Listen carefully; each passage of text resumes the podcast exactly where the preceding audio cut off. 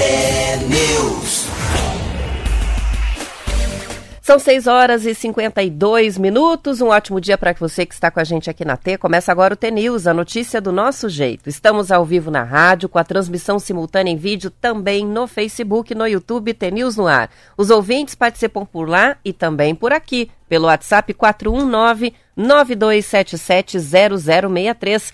Hoje é sexta-feira, dia 17 de junho de 2022 e o T-News começa já. Bom dia, Marcelo Almeida. Bom dia, Roberto, tudo bem? Tudo bem. Hoje eu não vou trabalhar, quero só ouvir história. Hoje essa história, band de luz. Vamos Tudo ficar bem? aqui só com os contos. Tá preparado para o conto Bora, hoje, já com hoje chapéu é um de três curto, pontos? É, preciso eu preciso começar a voltar a contar conto, não ler conto, né? Depois a rádio foi me tirando um pouco disso, acabei de, com, lendo os contos, né, que eu recebo da Marlete, mas eu, eu gosto de um conto. Se eu contei um conto, né? Ia falar isso. Quem, quem foi no evento da Van de Luz ganhou um conto de brinde, né? É, tinha uma, uma, uma, uma, senhora, uma moça, uma moça falou, pô, você podia contar um conto aqui no, na Van de Luz, daí acabei contando, depois o pessoal gostou, né? E daí eu conto, assim, esse que eu tenho na cabeça é mais espontâneo. Mas enfim, bom dia a você, aqui tô eu, Marcelo Almeida, Roberta Canete, estamos no TNews, sextou, né? Sextou. Sextou Sextou com cara de duas sextas-feiras. É, sextou. Sextou com vento, hein? Entrou um vento diferente. Eu saí do carro agora, é um.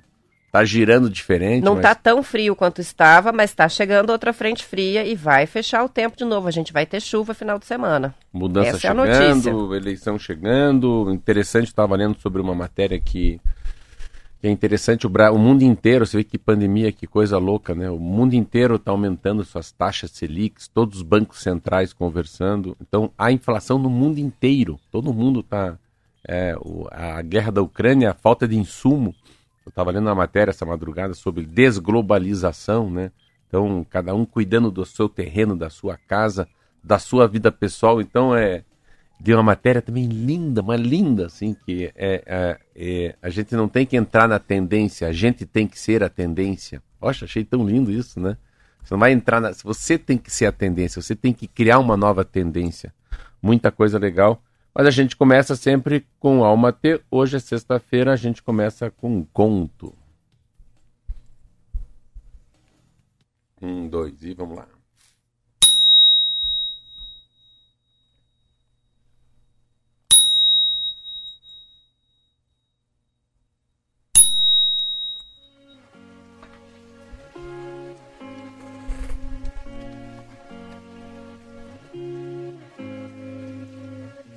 No início de um novo ano letivo, a professora se levanta na frente de seus alunos segurando uma nota de 100 reais. Ela diz aos alunos: Levanta a mão quem quiser essa nota. Foi uma agitação só, cada jovem dentro da sala levantou uma mão.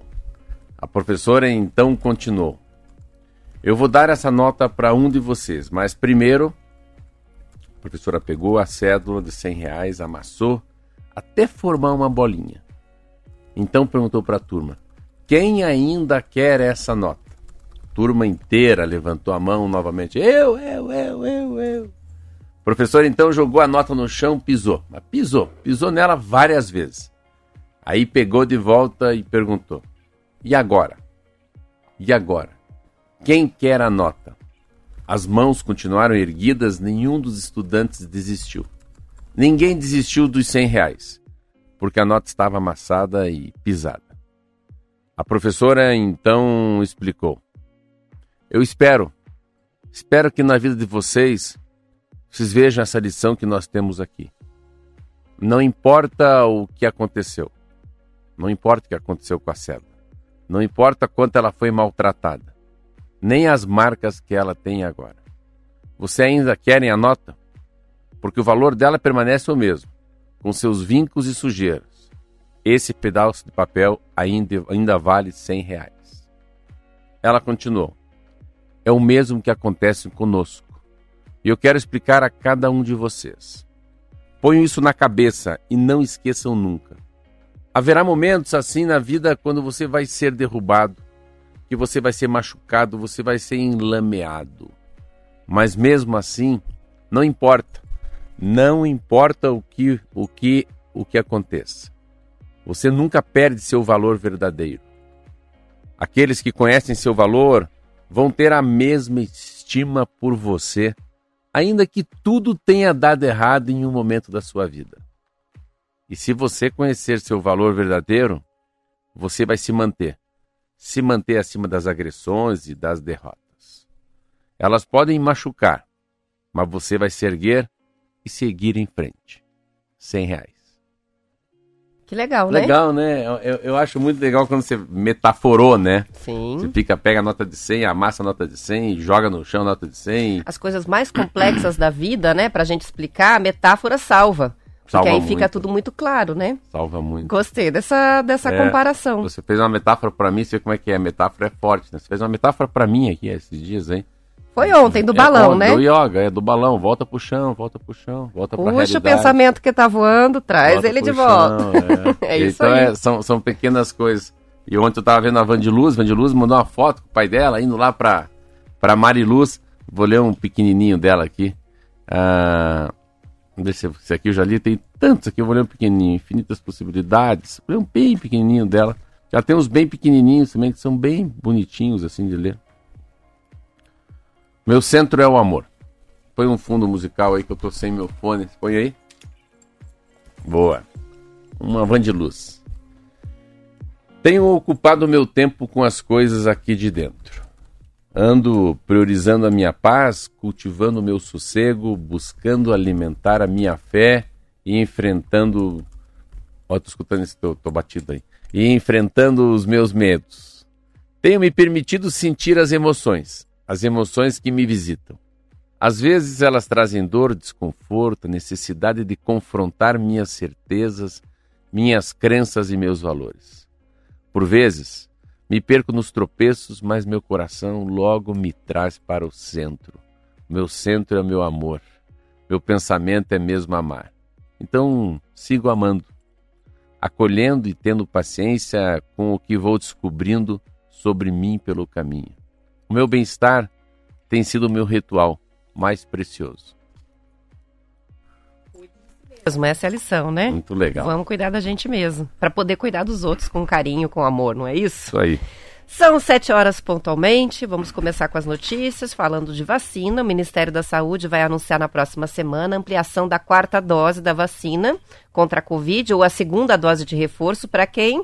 Para as pessoas com mais de 40 anos de idade. Agora vai, Marcelo. Agora eu vou sair das duas doses da Janssen. A medida foi discutida ontem em uma reunião do Programa Nacional de Imunizações. Assim como aconteceu com as outras faixas etárias, a quarta dose só pode ser aplicada no mínimo quatro meses depois da terceira. Algumas cidades já começaram a aplicar a quarta dose antes mesmo da recomendação. Os estados e municípios não são obrigados a seguir as recomendações do governo federal e podem elaborar as regras próprias para o combate à pandemia.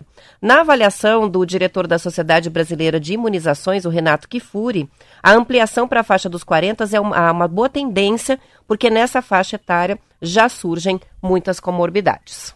É uma. É uma. Tá retornando muito. É interessante. Parece que tem uma. Uma.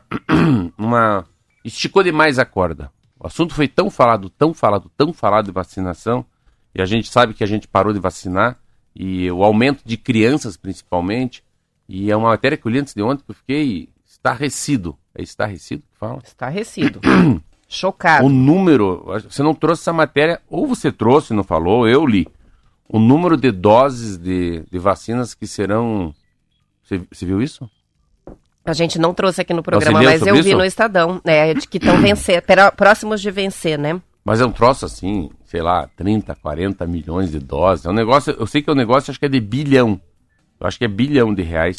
28 milhões de vacinas que custaram 1,23 isso bilhão mesmo. estão prestes a vencer. É até agosto. É o Ministério da Saúde pode perder essas doses. É isso mesmo. Coisas que eu li interessantes sobre a, sobre a Covid nos últimos. nessa madrugada que eu achei interessante. Pelo menos assim, a, uma coisa que eles falam muito assim da. Dessa, da o que a gente tinha de, de ideia, né? Uma ideia que foi colocada no mundo inteiro. Isso que interessante como a vida vai, vai trazendo a realidade vivida, às vezes é maior do que a especulação, né? A gente tinha uma taxa de, falava que se a gente chegasse a, a 70% das pessoas tivessem sido vacinadas, a gente estava safo disso. Mentira. Hoje eles acham que passa de 90%, né? Ah, vai se tornar uma endemia, então é, é, uma coisa que é endêmica, as pessoas vão ficar passando entre elas. Por que, que é endêmico e não, não finaliza? Porque não tem 90% de uma cidade, de um município, de uma aldeia, de um país vacinado. Então, virou endêmico, não virou pandêmico, mas e vai trocando o tipo da cepa. Esse é um caso. Segundo, não vai ser vacina anual. Essa você não sabia? Não sabia. Que a chance de ser assim a cada dois anos não é um igual a vacina que eu tomei, que a gente toma de, da gripe. Então essa é uma diferença bem grande também. Então pode ser que não seja anual. Há uma chance de muito ser alguma coisa nasal, de a gente pingar no nariz, de um spray, de uma inalação, de algo assim que não seja vacina. Ah, então, e traz também bem claramente assim que a gente não vai ter por um curto espaço de tempo, não vai ser uma, uma Covid que vai nos levar à, à morte. Essa é a, é a clareza. Uma outra coisa boa que eu achei que é interessante, que a gente fica lendo, lendo, morrendo de medo aí, que até mudaram o nome, acho que é Monkey Fox. Uma coisa assim, o governo mudou para não dizer varíola de macaco, macaco de varíola, como é que é o nome?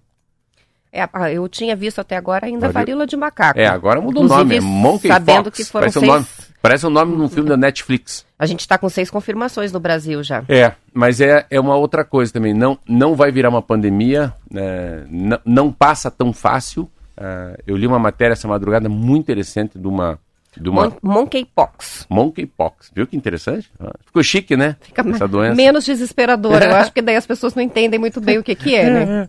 Eu achei nome de Netflix isso. Mas também não, não, não, vai, se, não vai aumentar muito. Então, assim, deu o que deu. Eu acho que chegou um momento que ninguém aguentou mais falar de vacinação. As pessoas retomam esse assunto devagarinho. Ah, é impressionante o número de crianças que não foram vacinadas no Brasil eu vi um percentual que foram de 37% de crianças de 5 a 11, de 5 a 12 anos. Muito baixo, né? É. A primeira dose, aí sim, 70% dos brasileiros tomaram a primeira dose, cai muito para a segunda dose, cai muito para a terceira dose. E são pessoas que, tipo assim, já que eu não peguei, não vou tomar, né? E essa, a Omicron, essa que muita gente pegou agora, ela traz uma, uma pequena sensação de. Ela traz sim uma, uma, uma, uma imunidade maior, né? Quando a gente fala de imunidade, isso é uma coisa que eu gostei muito de ler e de aprender. Qual que é o papel da vacina, né? Eu sempre falo que o papel da vacina é cutucar você, entrar no teu corpo e fazer com que alguns soldados, opa, se anime aí, cara, põe o rifle na mão, põe o tacape no meio da, no meio do, do, da cintura, porque você tem que reagir quando a Covid voltar. Então, no fundo, a vacina ensina né, os soldados que a gente tem, que é nosso sistema imunológico, a lutar contra a Covid. E é esse o papel da vacina. Cada vez que a gente toma uma vacina, o sistema acorda para esse inimigo chamado Covid. Mas as coisas estão bem melhores. Há um aumento muito grande, eu vi ontem no Globo News, em relação ao número de mortes, se comparar uma semana atrás. Então, o Brasil vinha Muitos na casa... casos de reinfecção, né? Pessoas que tiveram a Covid estão pegando de novo, às vezes com intervalos pequenos, né? Até saiu um estudo ontem falando que é possível pegar com 20 dias de uma infecção para outra. Eu tenho conhecidos que pegaram mais de uma é, vez, é, que já estão com a Covid é. de novo. É, mas eu sempre foco assim que a gente tem que focar. Eu gostaria, não consigo encontrar essa informação que me assusta. Eu gostaria de saber quem são as pessoas que estão morrendo. Para a gente aumentar o foco, né, dar mais ênfase para o poder da vacinação. Vamos supor que dessas 150 pessoas que morreram no Brasil ontem, um terço, 100 mil, 100 pessoas nunca tomaram nenhuma vacina. Aí, aí sim você conseguiria reforçar uma campanha. Eu reforçaria uma campanha usando o próprio indivíduo. Fulaninho é ciclano, beltrano, morreram. Idade, 50 anos, nunca foram vacinados. Dona Maria das Coves, 54 anos, nunca foi vacinada. 18 anos. Mostrar o risco real que as pessoas estão é, correndo, né? Porque não deve ter ninguém que está morrendo de Covid que tomou três vezes a vacina ou que tomou reforço, ou tomou a segunda, ou tomou uma pelo menos. Então, eu acho que sabendo quem são as pessoas que estão morrendo, era muito mais fácil usar um marketing, fazer uma propaganda bem forte, impactante, mas sem muita violência, para mostrar para aquele, falou, meu Deus, cara, só está morrendo quem não vacinou. Sabe de uma coisa? Eu vou é procurar o postinho. Olha lá quais são os índices da vacinação. Estou olhando o vacinômetro da Folha de São Paulo, que eles atualizam todos os dias, né? 85,5% da população brasileira tomou uma dose, 77,8% primeiro ciclo vacinal completo, ou seja, tomou Não, a 77. dose de reforço. Eu falei 75. Quase, é, quase 78 já. E a dose de reforço, que é a terceira dose, 45%. 45%. Ah, eu, eu chutei. É isso Eu não mesmo. sabia, essa não tinha lido. Então, acho que é interessante a gente ir atualizando, mas o que a gente vê das autoridades no discurso é que há realmente uma estagnação. Então, é preciso uh, que alguma coisa seja feita para estimular as pessoas a tomar a vacina nesse momento, porque está estagnado, o tempo está passando e daqui a pouco quem tomou a vacina um ano atrás não tem mais, não mas, tem mais eficácia, né? Mas é, o grande problema é, é o seguinte, que ela vai continuar entre nós, porque a velocidade de transmissão é menor. Mas se a gente tem a, e ela vence também, ela, tem, ela vence, então a gente tem que imaginar assim, tudo bem, 10 pessoas Vamos colocar 100 pessoas, 75 tomaram a primeira. Tem que tomar a segunda dose. Desses 75, então daí já só 40 voltaram. Aí que está o problema. E essa primeira já venceu. Então, você tem que pôr na tua cabeça o quanto é inteligente a primeira vacina. Porque mesmo com uma dose, a gente chegou em 100 mortes, 150 mortes por dia num país que tem 220 milhões de habitantes. Tem um ranking aqui nesse vacinômetro da Folha interessante que mostra os países né, que mais vacinaram até agora. Né? O primeiro país é Cuba. Em, vo em volume de vacina, não, né? Em doses por mil habitantes. Então, assim, proporcionalmente, depois vem o Chile. Olha que legal. Israel tá aí? Aparece. Não, Israel não aparece entre os principais. A ordem tá assim: Cuba, Chile, Brunei, Emirados Árabes Unidos, Uruguai, dois países da América Latina, Coreia do Sul, Butão, Portugal, Camboja, Taiwan, Catar, China, Argentina, e aí vem Itália, Peru e segue. O Israel não está mais aparecendo. No começo foi um dos países que mais acelerou, né? E agora na aplicação, o Brasil não está tão mal, não. Ele aparece um pouco abaixo aqui é, da Nova Zelândia, da França, da Alemanha, Costa Rica e Noruega. Mas o Brasil tem uma boa cobertura se for comparar é, com os demais países. É, mas deve ter várias, vários fatores, né? Primeiro, o tamanho do país, uh, eu acho que deve ter muita força da religião, né? Dos cultos, né? Os evangélicos, os ateus, os judeus, os católicos, os protestantes, isso deve ser muito forte. E deve ser muito forte, com certeza, uh, as lideranças, né? Lideranças da arte, da música, do cinema, ah, assim, pessoas que viram protagonistas né, da vacinação, mas que não têm mandato público. Isso faz uma diferença enorme também. Campanhas, a, a adesão de pessoas que não têm, que não estão concorrendo a um cargo eletivo, né? Isso aí, são 7 horas e 10 minutos. Vamos fazer um intervalo, a gente Bora. já volta. É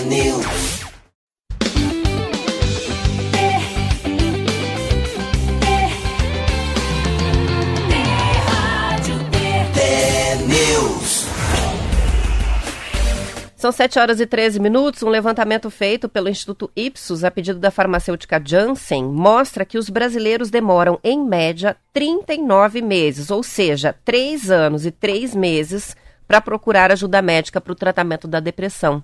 A pesquisa, Marcela, ouviu 800 pessoas com ou sem relação com a depressão de 11 estados brasileiros.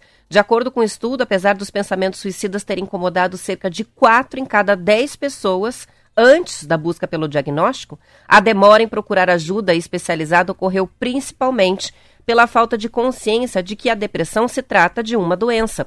18% não sabiam. Por resistência, 13%, e medo do julgamento, da reação dos outros ou vergonha, 13%. Os dados foram apresentados em um workshop em São Paulo que reuniu especialistas nessa semana. Segundo a professora de psiquiatria da Faculdade de Medicina do ABC, a Cíntia de Azevedo Périco, a demora na busca por tratamento para depressão pode trazer sérias consequências ao paciente, com agravamento dos sintomas, diminuição da eficácia dos tratamentos, a perda de anos produtivos, impacto econômico e uma severa diminuição da produtividade no trabalho, além, lógico, do prejuízo no convívio familiar e social.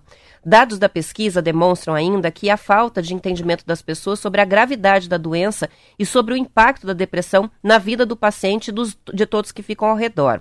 Apenas 10% acreditam que a depressão é uma doença com base biológica. Só 10%.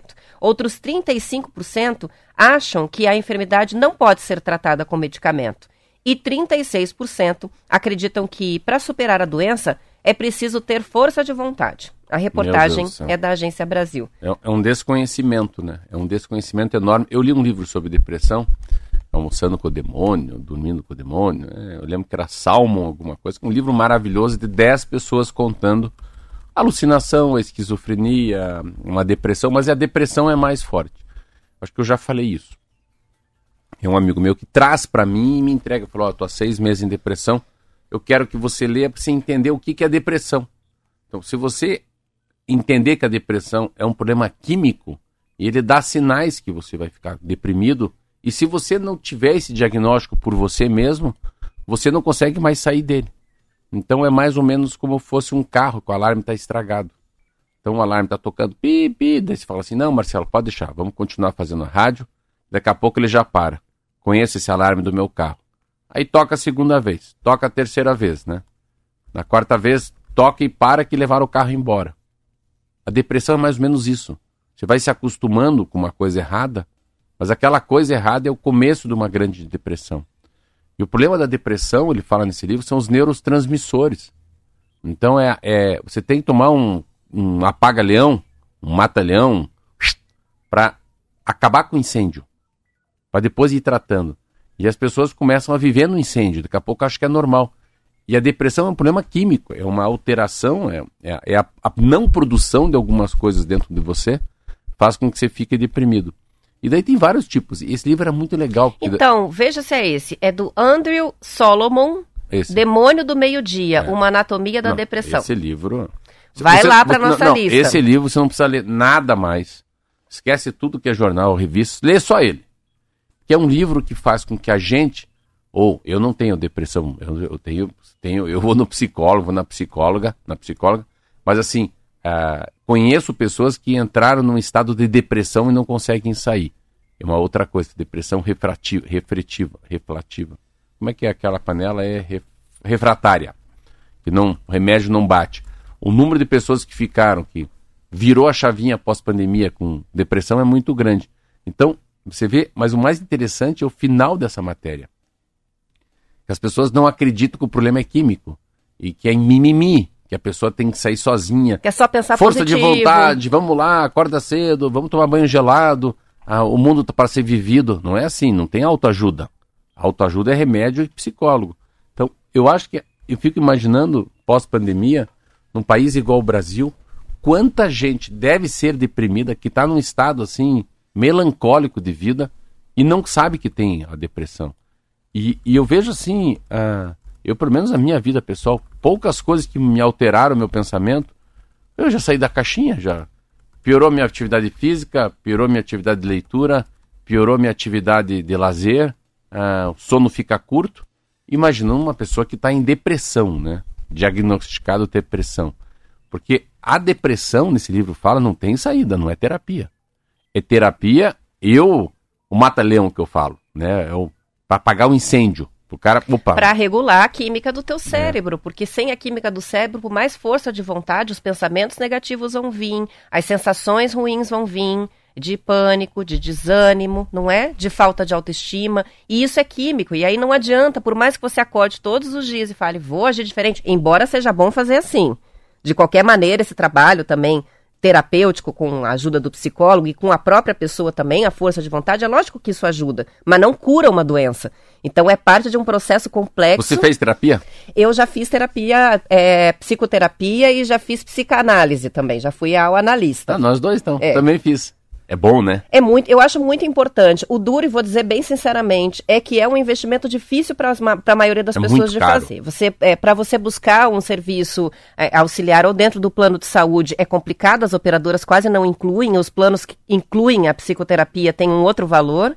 E quando você busca gratuito é complicado porque a, a psicoterapia, a psicanálise, a linha de atuação é, é a, varia muito de profissional para profissional e você tem que se encontrar com o seu terapeuta. Aquilo tem que funcionar para o indivíduo. É uma coisa que tem que servir é, para aquele indivíduo, não é? Não é Sim. qualquer psicólogo que resolve qualquer problema, principalmente porque você vai trabalhar a tua intimidade, a tua abertura, é conversar sobre assuntos difíceis para você. Então tem que ter é, uma troca ali, né? Tem que funcionar e não é Sim. é muito fácil. Sim. E acaba sendo um processo caro é, e a maioria das pessoas não consegue. É interessante. Eu tenho um, um caso, um amigo meu que estava internado, daí saiu, daí eu falei não, você, qual que é a psicóloga que você vai? Aí eu falei, eu vou te ajudar, eu vou subsidiar para você. Vá numa psicóloga minha. Daí ele foi lá esse Marcelo, meu Deus, o que melhorou a minha cabeça.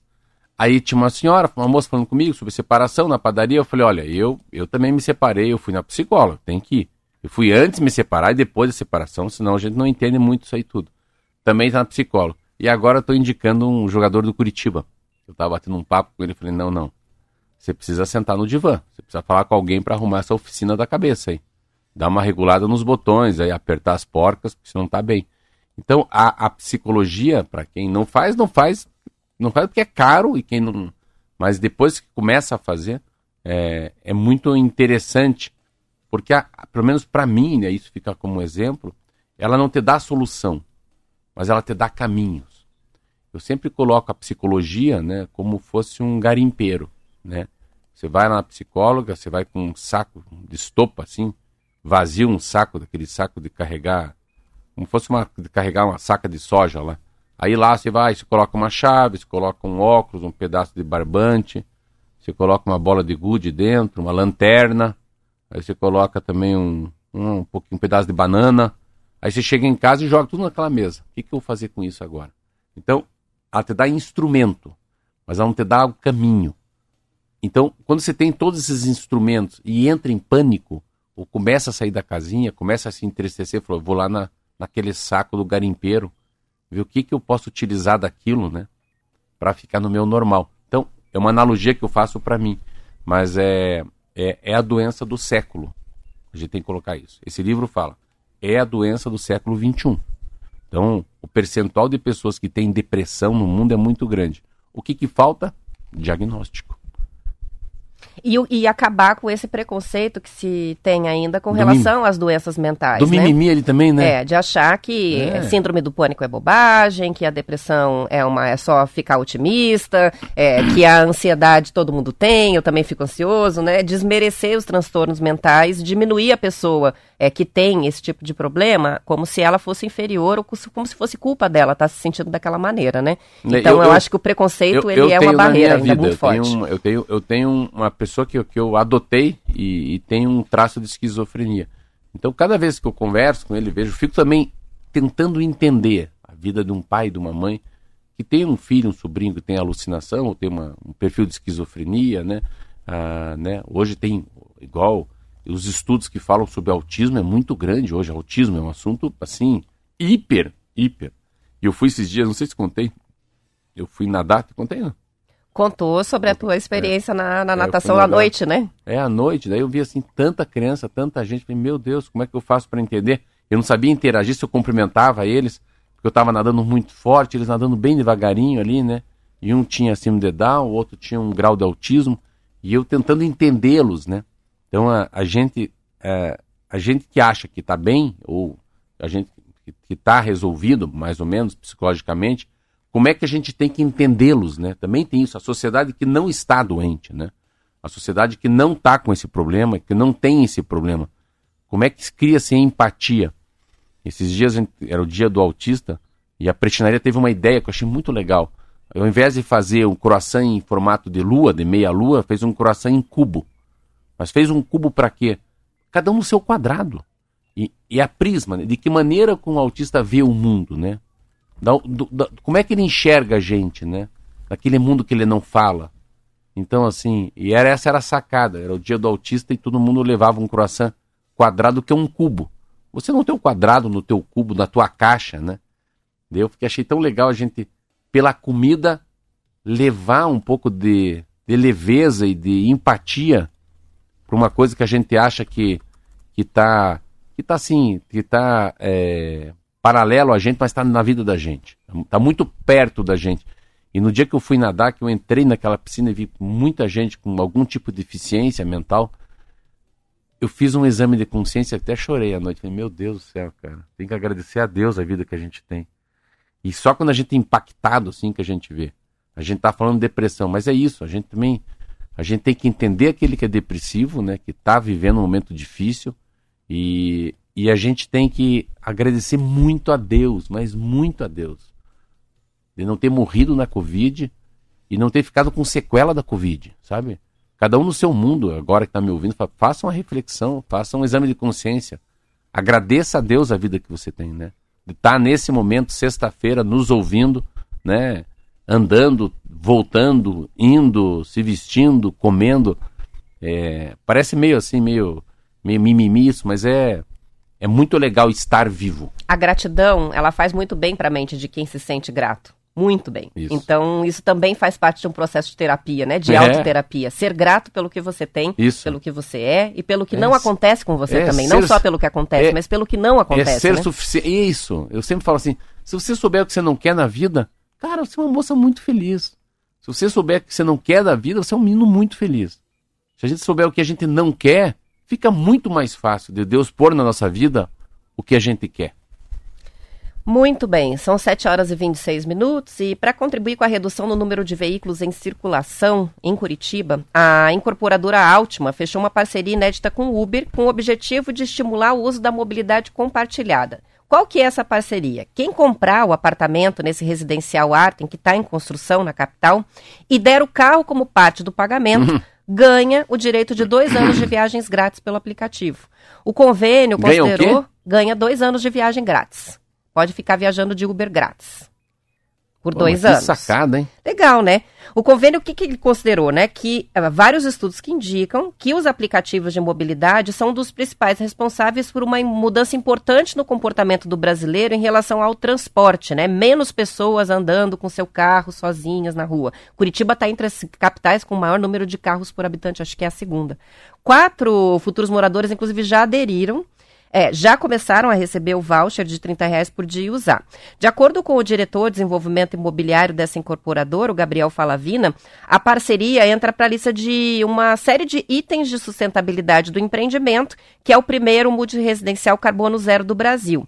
Esse projeto, ele conta com estudo para compensação também de 2.600 toneladas de carbono emitidas durante as obras para preservação é, de 5 hectares de uma floresta é, em parceria com a SPVS, aqui no litoral do estado. O diretor informou que o percentual de clientes que procuraram o empreendimento, esse Artem, por conta da sustentabilidade, já chega a 20%. Caramba! Então a pessoa está buscando imóvel, quando ela percebe que é que um é. empreendimento sustentável, vai atrás desse. Aquilo que você fala toda é hora, a força, né? É. A escolha da mas, marca assim, por causa que, do comportamento. Mas eu, eu, primeira vez que eu vejo a ideia. A ideia é muito louca, né? Foi outra ideia da sacolinha na loja Zara. Você paga, ou você vai embora com as roupas na mão no shopping, ou você paga centavos de real pela sacolinha. Mas a ideia do cara de você dar a entrada, claro, deve ser um apartamento de um, de um alto luxo, imagino eu. Mas você dar um carro e receber voucher, né? Ou de, de um, um, vale de 30 reais por dia para Uber, é muito legal essa ideia. Porque aí de fato vale, porque o cara está entregando um carro. E, você vê, e pelo mesmo tempo também a, a empresa está recebendo um carro que é muito melhor receber dinheiro. Eles também abrem mão, entre aspas, de algum tipo de lucro direto que eles teriam. Porque é a mesma coisa pegar cartão de crédito, débito crédito. Se for no débito, o dono da banca entra o dinheiro direto. Se for crédito, já não entra no dia, né? E tem que pagar um, paga uma, um percentual diferente. Mas a, é, Aumentar o valor da entrada, né, é, do, do a, imóvel, né? A alma do incorporador é sustentável. Aí que está a sacada. A alma do incorporador, porque ele também assume um pouco de, nesse papel da cadeia, ele assume um carro do cara. Que é mais um problema para uma empresa. O cara vai vender 100 apartamentos, cada um chega com um carro lá. Ó, 20% do apartamento é meu Fusca. Eu venho com a minha Vespa, você vem com o teu K, eu venho com a minha Land Rover, com o que for. Mas é uma é uma para mim é um atrativo que não não estava na minha cabeça alguém fazer isso. Eu acho essa é uma ideia diferente. primeira vez que eu ouço isso. Muito legal. São 7 horas e 29 minutos. Já? A gente vai encerrar a edição estadual com um aviso só. Tem muitos ouvintes pedindo aqui o livro que o Marcelo indicou. Eu estou mandando o link direto do Google Books. Mas a gente tem uma lista lá no site, tnewsnoar.com.br, que é uma aba que chama Referências. Nessa aba tem todos os livros que o Marcelo cita aqui, com os links para quem quiser encontrar na internet. Esse Já, também vai para lá. Você colocou o último meu? Tá lá. Carla Madeira? Tá lá, já faz tempo. É. Você já citou o da Carla Madeira antes e já tá lá na lista. Então tá fácil. Esse aqui vai pra lista também. Bom dia para quem fica. A gente volta depois do intervalo. Aos que não vão mais nos ouvir hoje, segunda-feira a gente espera por vocês. 10 para as 7. Até lá. Até lá.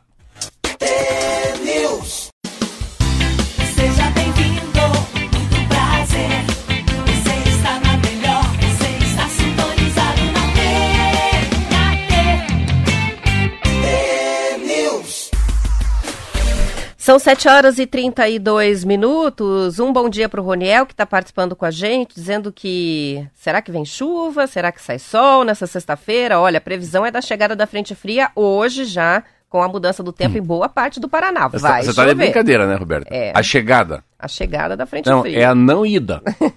Não é Parece chegada. que ela nem chegou embora, né? Não, nem foi Ontem embora. a gente teve uma tarde bem agradável em Curitiba, com é. as temperaturas um pouco mais amenas, assim, né? Acho que chegou a 24 graus ontem. Isso. Hoje também vai ser assim, vai fazer um calorzinho em Curitiba, Ponta Grossa, lá no norte vai chegar a 28, ó, Maringá, Olha. Londrina. Só que vem chuva, e aí começa a cair a temperatura de novo. Amanhã a frente fria começa a se afastar e as temperaturas vão caindo. Mas não vai ser como foi da última vez. Essa é a boa notícia. É um cair assim para 10 graus, a mínima, Vamos 9. Ver. Março, né? não. janeiro, fevereiro, março. Março. Abril, maio, junho. É, final de junho acaba o outono. É isso. É isso aí. Está então... chegando o final de junho nem começou o inverno e a gente. Bom, enfim, eu falei que não vai cair tanto, mas já estou olhando que amanhã, é, sim, em algumas regiões vai. Curitiba não tanto, mas a União da Vitória tem previsão de geada com 3 graus. Francisco Beltrão, mesma coisa. Geada e 3 mas é uma graus. Mudança, então vai esfriar. É interessante, é interessante esse, esse vento que roda. Sabe o vento que roda? É um vento sem direção. Quando eu desci do carro, o vento rodou. Tu vê que é um vento que não tem direção.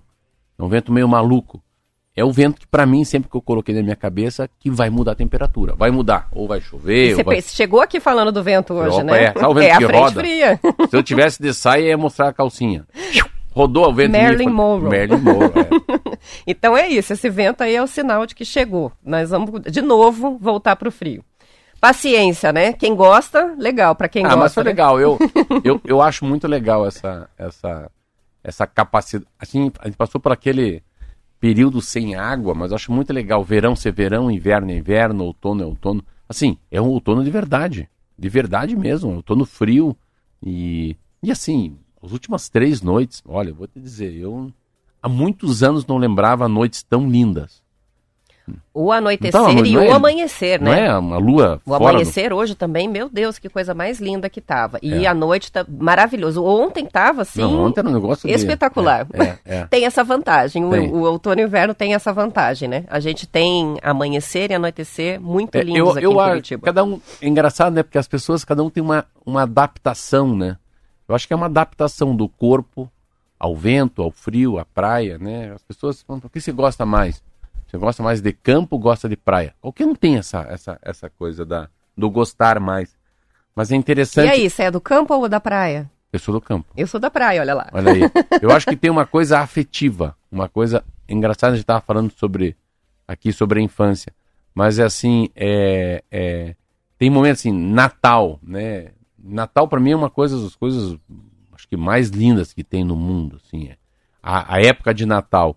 Aí você pega assim a, a, a, o inverno, inverno com sol. Nossa, inverno com sol para mim assim, você acordar numa chácara, numa fazenda ou numa pousada, uh, fazer uma cavalgada, comer pinhão, a, a, sensação que eu tô vivo e, e que vale a pena chorar no inverno, assim, um troço meio louco. O café assim. tem até outro gosto, tem muitas coisas boas é, do frio é, também. É. E do verão, o verão tem uma coisa muito linda, assim, quando você está bem fisicamente no verão, sabia? Eu tenho essa relação.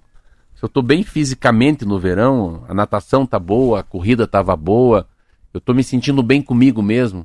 Eu não tenho vergonha alguma de pôr um calção ou de uma camisa mais próxima do corpo, que a barriga não está saindo para fora das calças. Aí eu fico me sinto bem. O verão tem isso, o verão, porque o verão é uma maneira de você se expor, né, também. O verão é muito quente, né? E daí é, é mas eu acho mais acolhedor usar roupa, engraçado esse acolhimento que a roupa que o inverno tem para mim é maior. E daí com as pessoas falam, mas muito é tudo para mim é relação ao céu. Então, e a depressão tem muito a ver com isso né, que a gente estava falando, o céu, né? Um céu limpo com lua para mim é um negócio assim, parece que é a minha sensação que, pô, que bom que eu tô vivo, cara. pô, que bom que eu nasci, que bom que eu faço parte desse mundo, né, desse universo. Então é muito legal. E se a gente for a chuva tem impacto no nosso humor. É, o tempo nublado ele é muito propício às pessoas que já têm uma tendência à depressão, agrava, isso é cientificamente comprovado, né? Então, isso que você está falando é o clima afeta a gente diretamente todo santo dia. O nosso humor, a nossa visão da vida, o nosso otimismo, o nosso pessimismo, não é? Então, algumas Sim. pessoas gostam do tempo nublado, gostam daquela sensação igual da nostalgia, tem, igual tem hora, um pouco tem, mais de momentos do dia. Eu odeio 2h30 da tarde. 2h15, porque é um bode, já deu sono, já nadei, já comi. É, o horário pós-almoço é triste. Não, horário assim, né? Ou domingo às 19h30. Odeio. Ah, isso eu acho que 90% da população deve detestar o domingo à noite, né? Porque né? dá aquela sensação de acabou é. o final de semana, é, agora mim, volta o, tudo. O, o, horário mais legal e mais gostoso da vida é sábado, 10h30 da manhã. Ah, sábado de manhã é. Não é? Sensacional. Ou fica na cama, ou vai no mercado municipal, ou vai caminhar, ou não faz nada, ou e vai lavar prato. Você tem aquela, aquele monte de horas pela frente ainda de folga para fazer o que você, você quiser tem mais com 36 isso. horas livres. É, quem não tá de plantão, né? Quem fica de plantão no final de semana não faz muito sentido isso que a gente tá dizendo. Mas olha quantas coisas afetam, né, o nosso humor. É. Muitas coisas e que não estão no nosso controle. É o tipo não. de coisa que a gente não pode controlar, só tem que não. conviver. É, a minha professora de yoga, que é uma grande referência para mim, sempre fala com relação ao tempo. É, quando você, se você é uma pessoa que tem muita, sens muita sensibilidade ao frio, e eu sou, né, eu fico deprimida mesmo com frio, sinto muito desconforto, dores musculares, porque tensiono os ombros para proteger do frio, enfim, o frio tem um impacto muito forte no meu organismo. E ela falou: evite olhar para o céu quando está nublado e chovendo. Evite, não fique olhando, não fique pensando nisso. Nossa. Então, faz outra coisa. Nossa, que legal. E eu achei que faz todo sentido. Sim. Porque a gente fica, ai meu Deus, olha lá, não sai o sol, ai aquela nuvem, ai não para de chover, ai esse frio. Você fica colocando isso para dentro o tempo inteiro, né? Alimentando esse tipo de, de comando no teu cérebro. E aí deprime de vez. Então ela falou, não olhe, deixa para lá. deixa o céu para lá, vai pensar em outra coisa. Faz muito sentido. Mas eu acho que muito. Eu tô lendo, comecei a ler esse livro do Domênico De Masi, que fala do trabalho do século XXI, né? A fadiga, o ócio, a criatividade, o, o pós-Covid. Mas eu acho que muita coisa que eu vou tirar desse livro esse final de semana vai ser. Não conviva com gente chata. Gente chata para você, né? É, não marque reunião, que aquilo não vai mudar a tua vida nem a vida dos outros, né? Não. Não. É, o, tudo que. Não se coloque em cilada. Não, não, e assim, tudo que reluz não é diamante. Assim, ai, que alegria que vai fazer isso. Não, aquilo pode ser uma tristeza no final, não vá. Não estou falando assim, não vá, mas é assim, não se iluda, né? É, a, a felicidade não está nessas coisas que vão chegar daqui a pouco. Então, assim, essa coisa da felicidade, da alegria, né? Do status quo que você tá, da, da capacidade de você ver o mundo diferente. Então, eu estava ontem falando, um amigo meu que é, que é, que é filósofo falou isso ontem na prestinaria. A gente estava tomando um café preto, assim, como fosse um boteco. Pôs um café em cima do balcão, um shotzinho de café, ele também. Daí ele falou assim, e fizeram uma proposta para mim, uma proposta, a venda, de eu comprar uma outra padaria, que chama-se M&A, fusão, né? Você, você, você, quer crescer inorganicamente, você compra o vizinho. Se criar, você crescer organicamente, é você aumentar, aumentar o número de fornos, aumentar o número de pães, aumentar duas, três cadeiras no teu espaço. Estou dando como exemplo uma padaria. Aí vem uma proposta para eu comprar uma padaria. Aí se eu compro essa padaria, eu, eu não cresço organicamente. Inorganicamente, é uma fusão. Você compra uma empresa. Eu estava falando sobre isso com ele. Ele falou: será? Será que não é uma alegria momentânea? Depois não vira um pepino isso? Não vira um monstro para você? Eu parado assim. Cara que não é do comércio, é amigo meu, é o Gui. Eu falei, Gui, você tem razão, cara. Né? Que não, tudo, nada, nem é tudo que reluz é ouro, nem diamante, né? É a história da Covid, né? A Covid veio no corpo da gente e enganou, entrou na gente. Depois virou um pandemônio. Entrou na festa e, é, o sistema imunológico não falou. Então é. Será, né? Será que é, que é isso que a gente quer? Que a gente precisa dessa felicidade? Gostei muito dessa matéria essa semana que falou do influencer. Meu Deus do céu. Esse negócio mexeu tanto comigo, o influenciador.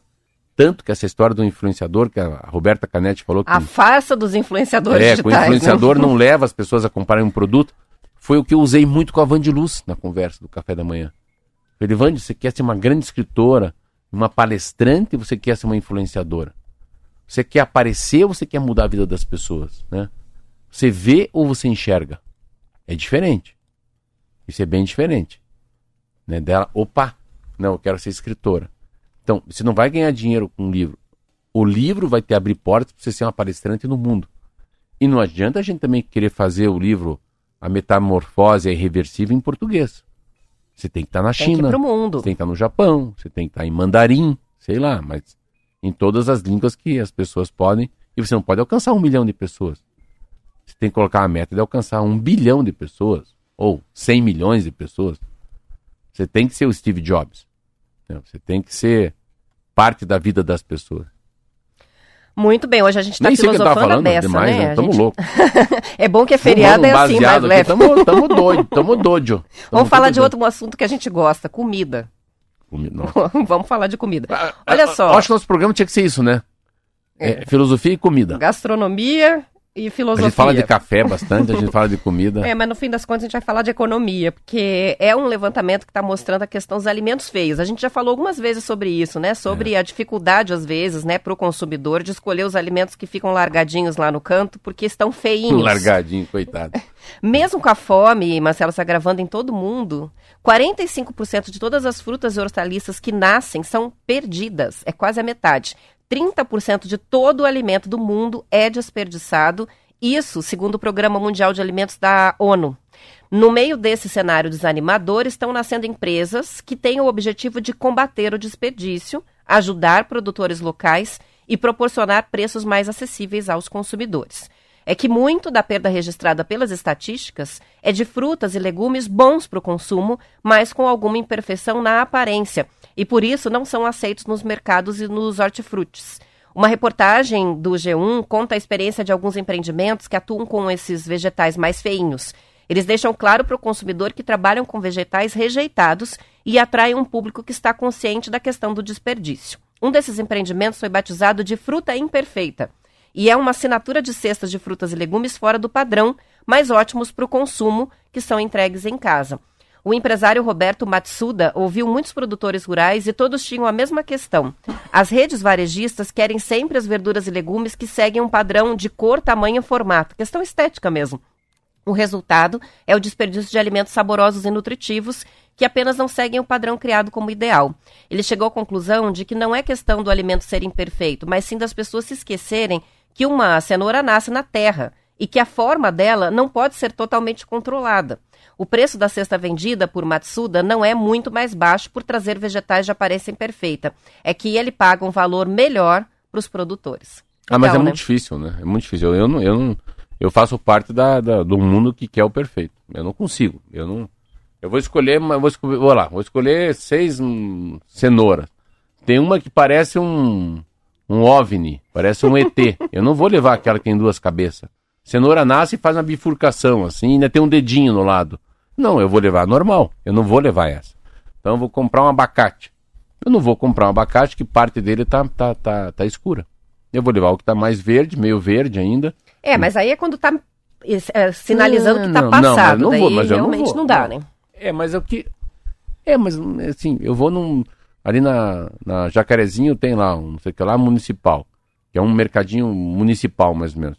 Eu não pego o que um tá, celeiro. Não, não pego o que é feio. E eu vou, vou selecionando a manga Palmer, vou selecionando o kiwi, aperto o bicho.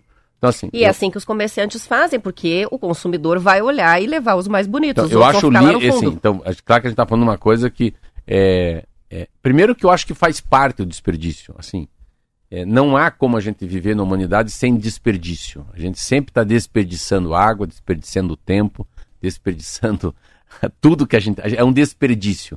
Porque a gente não é minimalista. Eu acho que vem para o minimalismo, né? O essencialismo né, que a gente precisa. Mas eu acho que é uma capacidade que tem agora enorme, passada a pandemia, Roberta, de, de ter os assuntos para as pessoas que não conseguem mais ter grana para comprar o que podiam comprar. Aí que está a sacada. Então a gente poderia falar de um. O cara sempre teve uma moto de 125 cilindradas, vamos supor. Mas por que, que não pode ter uma moto de 70 cilindradas para fazer a mesma entrega de, de pão? Então o cara sempre teve um carro 3.0, tá? Perdeu a grana. Por que, que não pode ter um carro 1.0? Então é menos potência, menos roupa, menos gasto. Se eu tivesse nessa linha da pobreza, o Brasil tem 30 milhões de pessoas que vivem com uma sensação de fome. 33 milhões eu vi lá, ó, que é a sensação, vamos dizer, que a inflação pegou os caras, os caras tiveram que sair um emprego, perderam o emprego, perderam um parente e não conseguem mais consumir. Então tem duas vertentes no mundo que são muito legais, que é do desperdício, de fato, né? De você poder comprar produtos que não são tão bonitos como eram, e a outra é o vencimento. Próximo do vencimento. Então, essa tem matéria muito legal.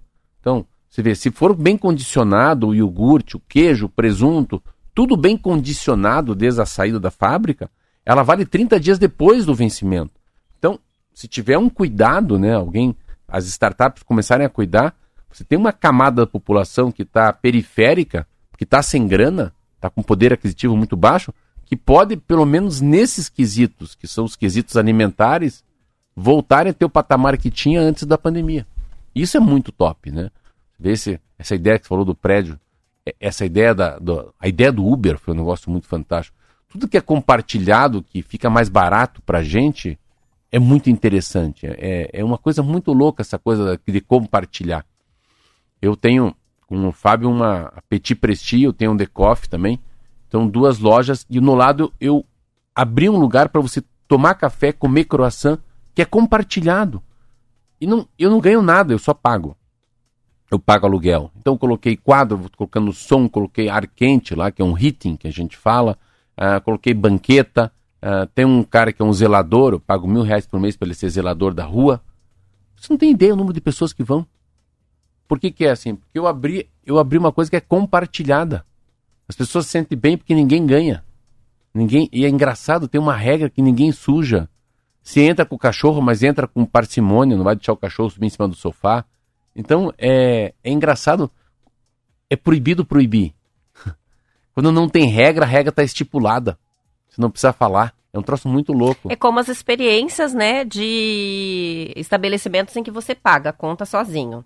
Você pega o é. produto e você paga pelo aplicativo. Eu... É, a, colocando a confiança no consumidor, parece que o consumidor já age de forma mais confiável. É. Quer ver mais? Parece que é um estímulo para a pessoa não, quer, saber que estão confiando na, quer na honestidade mais? dela. Quer dizer uma é? coisa, mas eu vou ganhar dinheiro por não cobrar nada.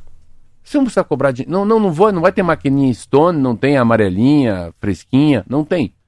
Você não pode comprar nada lá. Você não compra quadro, você não compra livro, você não compra massagem, você não compra corte de cabelo. Mas eu vou ganhar dinheiro por quê? Porque as pessoas vão tomar mais café no inverno, que sabe que tem um espaço aconchegante, um ninhozinho ali para ficar namorando, para conversar. E o cara vai comprar o coração, vamos lá dentro, porque hoje está ventando, hoje está frio, o inverno chegou, não tem máscara mais também. Então, você vê, às vezes você faz uma coisa que você nem imagina, mas vira dinheiro. Pode ser, né? Eu, eu nem imaginava que aquilo poderia virar um ponto de encontro. Daí esses dias perguntou, qual é o nome? Eu falei, não, não dá nome. Não, põe 422. Coloca bem grande na fachada o número do espaço. O que vale é o 422, não é? O Decoff, Prestinaria. Não, não, não. Vamos lá no 422. Vai no número 422. Vamos no 422 Pronto. se dar bem. É, né? Vamos lá que a gente Muito vai se dar bem. bem. Alguma coisa vai ter. Então, essa história de você usar a beirada... Que reforça que você não está querendo vender nada, só receber as pessoas, não é isso? Não, é essa coisa do, do, do, do desperdício. Vou dar um exemplo para você. É o desperdício, a história da prestinaria que eu estava falando com um cara que faz o croissant, que é o Lucas, ele falava que sobrava um pedaço do croissant e que não tinha destinação final. A destinação final é lixo, que é uma, um pedacinho lá da, da massa que é cortada, da laminadora. E ele começou a fazer disso um pastel de nata, que não existia no cardápio da prestinaria. E passou a ser, eu acho que está tá entre os 10 produtos mais vendidos. Na prestinaria, uma coisa que ia para o lixo. Então alguém deu um toque lá em Paris para ele, chamado Cedric, Falou, ó, faz por aqui, faz por lá, põe assim pra assar, faz na forminha de. Mesma forminha que você pode fazer uma empadinha, que vai ser um produto que vai gostar. Então, uma coisa que ia pro lixo, hoje eu vendo. Olha, olha que coisa legal. Então, é menos de desperdício, mas que tem que usar uma coisa chamada criatividade, né? É a criatividade. É, fazer algo que realmente encante as pessoas também. Não adianta fazer qualquer coisa. Não. São 7 horas e 51 minutos, vamos fazer um intervalo. A gente Bora. já volta. News.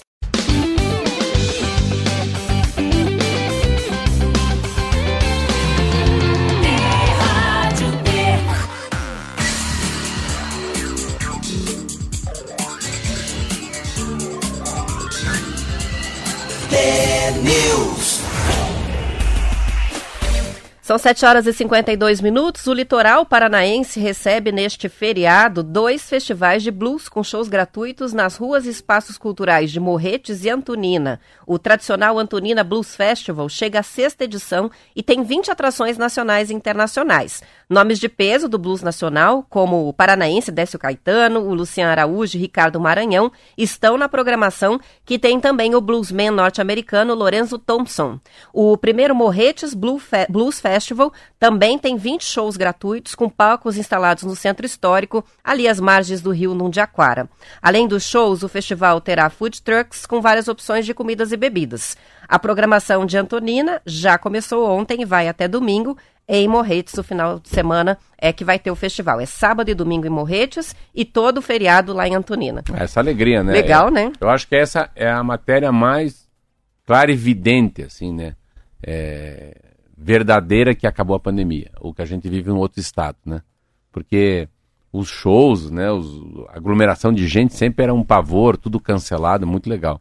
E, e agora, sim, ali é ao, ao, ar livre, então, além de tudo, também tem uma, uma, uma, uma segurança maior, né, é. do ponto de vista sanitário, porque não fica nenhum ambiente é, fechado, é tudo aberto. É, se fosse fechado, acho que já reduz, assim, uns 20, 30%, não sei qual é o percentual de pessoas que não iriam. Eu não iria, um negócio muito fechado ainda. É, eu também não. Também, é isso? O que eu acho muito legal é que, assim, Morretes e Santorina são, são cidades lindas, né? É uma são. delícia ir para lá. É, mas é, o turismo, a exploração do turismo fora de temporada é muito, é muito precária. É. E com esses festivais que começaram forte antes da pandemia e foram interrompidos pela pandemia, é, o caminho estava legal. Eles estavam conseguindo levar muita gente para o litoral fora da temporada, inclusive, né? É, é, com festivais de final de semana, às vezes só a feira gastronômica na pracinha ali de Morretes, o pessoal já desce para os restaurantes, porque tem é um polo gastronômico interessante. E com esses festivais, eles trazem as pessoas para movimentar esse comércio em geral ali, né? Fora do verão. Então, eu já fui no Festival de Blues de Antonina. Foi uma das coisas mais legais que eu já fiz. Que legal. É super divertido. As pessoas estendem as cangas assim na grama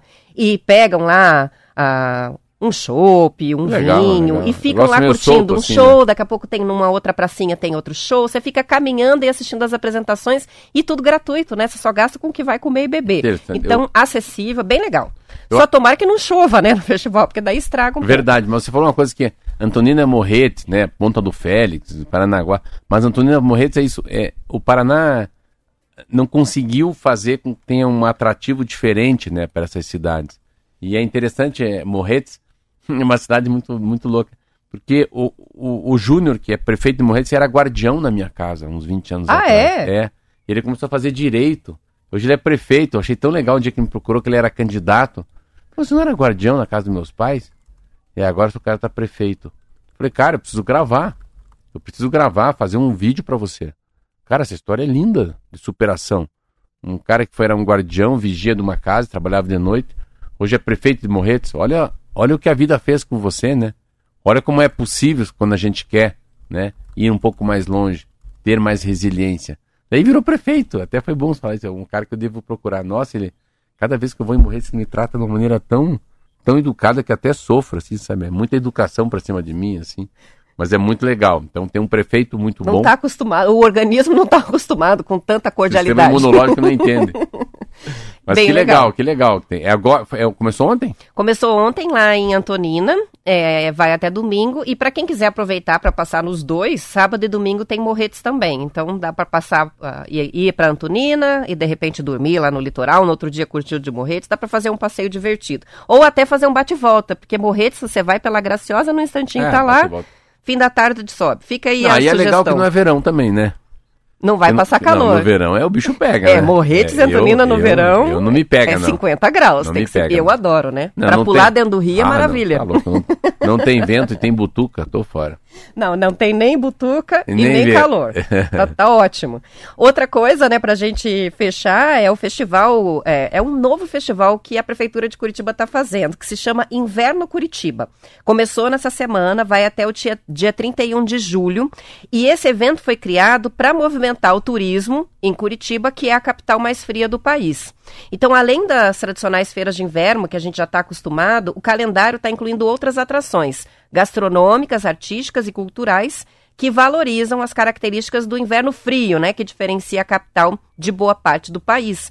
A feira de inverno, com as barracas de artesanato e comidas típicas, acontece nas praças Osório e Santos Andrade. A programação desse festival vai incluir a própria oficina de música, que vai entre 30 de junho e 10 de julho, com 200 atrações, shows, concertos, aulas e também cursos. E o Inverno Curitiba vai, também vai ter as feiras gastronômicas noturnas, o evento Sabores do Pinhão, com receitas só com pinhão, Olha. festival folclórico, um festival de jazz, festas juninas pela cidade e atrações no Coreto Digital lá no Passeio Público. Além do Festival de Inverno, Centro Histórico e do Mercado Municipal, que também entram na programação, vários bares e restaurantes estão aderindo para participar da ação, servindo pratos especiais nessa temporada que de frio. Topzera. Bem legal. Que legal. No Natal eles fizeram isso, né? Bacana. Juntaram iniciativa privada com a própria programação da prefeitura e fizeram um pacote de Natal em Curitiba e agora a gente tem um pacotão aí não, é assim, de não, inverno. Não tá fugindo da vocação, né?